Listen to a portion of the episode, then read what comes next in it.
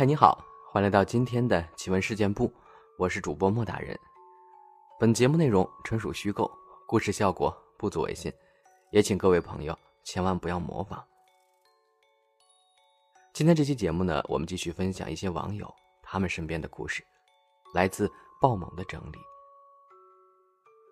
星星掉进云里了。有一次去旅游，在深圳一家宾馆里面，双人床。一开始，我和我妈晚上一起睡觉。婆婆一张床，司机叔叔和我爸在另外一间房间。那天晚上玩的比较晚，第二天早上他们叫我去吃早饭，我就没去，迷迷糊糊的又睡了。床的旁边是厕所，厕所门口有个全身镜，在床上躺着也可以看到镜子。突然之间，我感觉全身被压住了，但我意识很清醒。我不能说话。我逼自己动，但是不能动。我看到镜子那边有一个黑影走了过来，我的手在外面，接着就是十指紧扣的感觉。后面他就不见了。过了一会儿，那个黑影的脸就贴着我说：“我就知道。”你没有睡着，我当时已经吓哭了，就是自己特别特别清醒，但就是动不了。后面他就慢慢的散去了，自己身上的负重感也在减弱。等我可以动的时候，我就马上给我爸打电话，我说为啥吃个早饭要两三个小时？你们快点回来。然后就很迷惑，他们说。我们才出去二十分钟，后面他们回来就问我怎么了，我就一直哭。把这个事儿说了，我婆婆一直都挺迷信的，但她那次却一直安慰我说啥也没有。可转过来，她就把我的房间跟我爸的房给换了。乌拉乌拉黑魔仙，他说在五六年前吧。那时候我才十一二岁左右，背景是我的伯伯去世了，我们作为晚辈的要在殡仪馆绕棺磕头这些。当时就是在磕头，那个动作是拿着香起来鞠躬，然后跪下磕头，一直重复这个动作，对着念经的人。当时就是在一间小屋子里磕头的，棺材在旁边的大厅里。由于动作是起来，然后又跪下。我起来的时候，就看到窗子外面有两个人，在看热闹的样子。只看得到头，他俩是挨着的。我当时还以为是看热闹的，也没多想。后来我再仔细看，他俩的脸白的反光，还看不清楚五官。然后戴着那种帽子，是清朝那种圆顶冠帽。上面有一个圆那种，一个穿蓝色寿衣，另一个记不得了。我第一眼看到的时候，还跟我妈说：“窗外怎么还有人看热闹呢？”由于在锣鼓喧天中，我妈没有听清楚。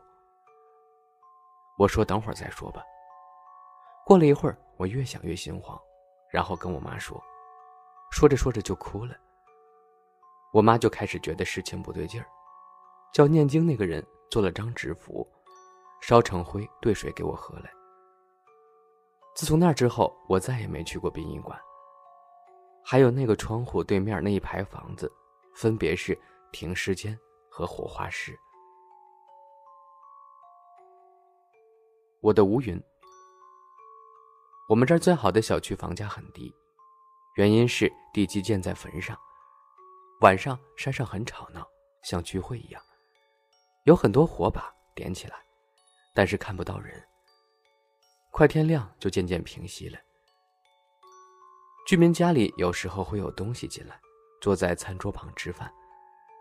而且这里住里面的居民有目共睹的，不止个别人看到，想想都觉得吓人。小时候三四岁和父母回乡下爷爷家过年，我们一家人睡在一张床上。可能快到黎明的时候，我们都醒了。我就问我妈：“哎，那有个白的是什么？”我妈望着天上的亮瓦，说：“可能是天亮了吧。”其实我说的白的，是我看到我面前有一具白色的骷髅正在闪动呢。可是我那时候太小，不知道那是什么。长大之后才想起来。大耳朵图图，就发生在昨天。我外婆前两天下葬，这边的风俗，下葬了要送三天饭。我妈昨天傍晚突然身体难受，呕吐。然后我舅妈就给她立筷子，结果立起来了。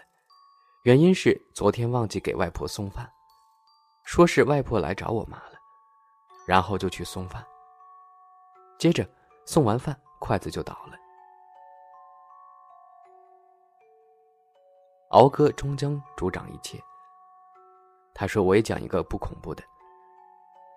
我是温州下面某县某镇的，很偏远，都到福建边界上了。大概十岁不到的时候。”暑假，因为身体原因，需要去温州市医院做身体检查。那时候交通不便，去温州市区要转三趟车。为了方便，也为了省钱，我妈找了我家对门的邻居小哥蹭车。当时那个邻居小哥开小卖部的，每隔一段时间就会去温州市区进货，开的大货车。我印象里，那个大货车前面很大。能坐三四个人呢。当时小哥开车，我爸妈坐在副驾驶座，我坐在我妈腿上。在温州市区的时候，没有什么异常。那天下午就做好检查，还是蹭小哥的车回的家。那时候从温州市区到家里大概要四五个小时，在某段很长的山路上时，奇怪的事发生了。因为我当时晕车，所以坐车都是靠着车窗，吹着风可以减少晕车的不适。然后我就看到山路靠边缘的地方，有两三只雪白雪白的兔子。当时没多想，以为是山上的野兔之类的。结果隔了几分钟，又看到路上有两三只雪白的兔子。我心里想着，嘿。这山上的兔子可真多，但也没多想。然后后面每隔一会儿，就看到路边有几只白兔子。而且我发现很奇怪的是，那兔子一点都不怕汽车，哪怕车开到眼前了，它们也一点不跑开。而且这么频繁的出现兔子，车里的大人居然没有提起来。要知道，兔子在我老家那地方可是稀罕的东西。而且一路上全是白的，然后我就开口说：“这路上怎么这么多白兔子？到处都是，一路上都有。”然后开车的小哥声音一惊，问我：“什么兔子？”我说：“一路上不都是吗？时不时就有，全是白色的。”然后小哥就有点惊恐的说：“白色的，很多。”我说是呀，你们没看到吗？结果车上的大人都是吃惊的表情，都说没有。然后我就看到小哥放慢了车速，从屁股下面拿出几把硬币，往车窗外撒，连着撒了几把。我妈也意识到了，把我的眼睛捂了起来，不让我看窗外。不过小哥开口，让我妈别捂住我眼睛，让我帮忙看路。说：“如果再看到白兔子，和他们说。”隔了一会儿，就问我有没有看到白兔子。但是撒了硬币之后，我再也没有看到了。那时候小，也没多想。后来长大了才反应过来，野兔哪有纯白色的？而且一路上看到的全是纯白色，不怕人，大人们还看不到。也是后面才知道。很多跑长途的火车司机都有备点硬币，应对这类特殊情况。但是具体什么讲究，我到现在也不知道。有没有人给说说呢？一只木冬我小学的时候家住平房，那时候每周六都会去上辅导班。班上有个女生，我忘了叫什么。去上辅导班的时候，有路过我家门口，但是我从来没跟她说过话，没有任何交流。后来有一次上课，辅导班的老师就告诉我们说，那个女生中煤气抢救无效死亡了。当时我立马回想起他的样子，但是怎么都想不起来，好像一瞬间就忘了他长什么样。后来某一天，我突然发现，在我上辅导班的小书兜里多了一本不是我的书。我拿出来一看，竟然是那个已经去世的女生的书。当时吓得我直接把书给扔了，绝对不是有人恶作剧。那个书是每个人都要用的，理论上。会一直在鸽子的包里，不可能给别人。后来我想了好久，都没想明白为什么他的书会跑到我的包里。哎，试着安息吧？困觉，困觉。我本身是不相信这些东西的，但是我是强迫着自己不信，内心里对那些东西还是比较敬畏。讲个真事儿，我小时候开智比较早，走路也早。一岁就会走路，我还能记得我出生后满月的记忆，好像是三四岁的时候。我小时候在老家生活，傍晚在堤上走，堤上有一家小卖部，我去买面吃，然后我就看见大河旁边有一个头上长着两只脚的男人，拿叉子插牛，牛就跑。我记得清清楚楚，当时都看呆了。后来，那个头上长着两只脚的人回头看了我一下，后面我就不记得了。反正后面奶奶就一直不让我一个人到地上去，对我说：“我差点被车撞了，吓到了。”反正就是记忆犹新，所以我敬畏这些，但也不愿意相信这些。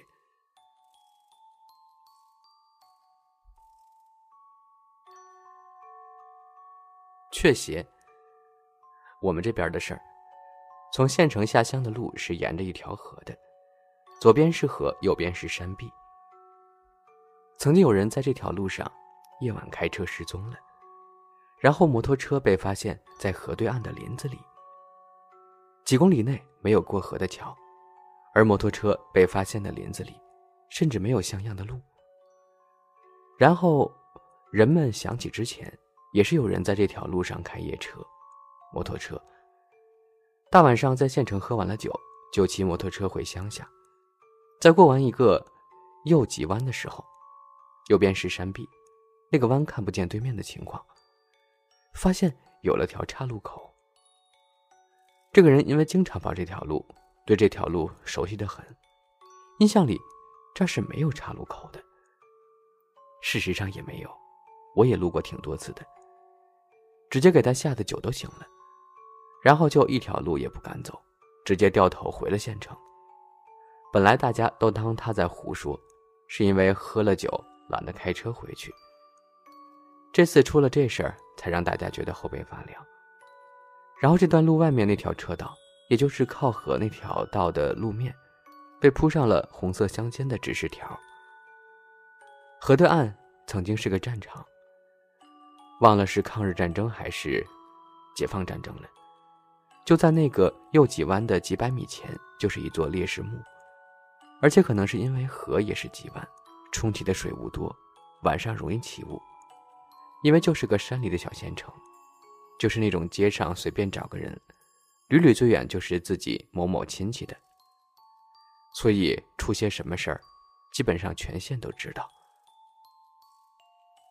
小彭于晏，好像是我大一时吧，也就是一八年放暑假时。我回老家后，在一个烈日当空的中午，也就是大概中午一点左右，我和老爸走在广场的路上，周围也有很多路人。老爸走在我前面三四米的地方，我在后面跟着。就在这时，我不经意间把头向右肩膀这儿看了一眼。你们知道我看到啥了吗？当时正是大中午，天气很热，地皮都被晒得发白那种天气。我转脸看到我的右肩膀上，俯趴着一个中年女人的脸，是九几年的那种着装，一个蓝西装外套，发型扎起来的那种。备注：为啥我知道是九几年时候的着装呢？因为我有看到过亲戚结婚时周围人穿的衣服。那中年女人就趴在我肩膀上看着我，你知道吗？正在看着我。大中午正是最热的时候，我被吓得脊背发凉，全身鸡皮疙瘩都起来了。我立马把头转正，直直的往前走，想要跟上我爸。大概是走了三四十米吧。我当时头都不敢转，眼睛也不敢乱看，生怕又看到他。走着走着，我全身发凉的感觉慢慢被太阳光照没了，身体又恢复了特别热的感觉。好半天我才缓过来。从那以后，我坚决相信，这世上真的有鬼。好了。以上呢就是今天奇闻事件部分享的全部内容了，希望大家喜欢。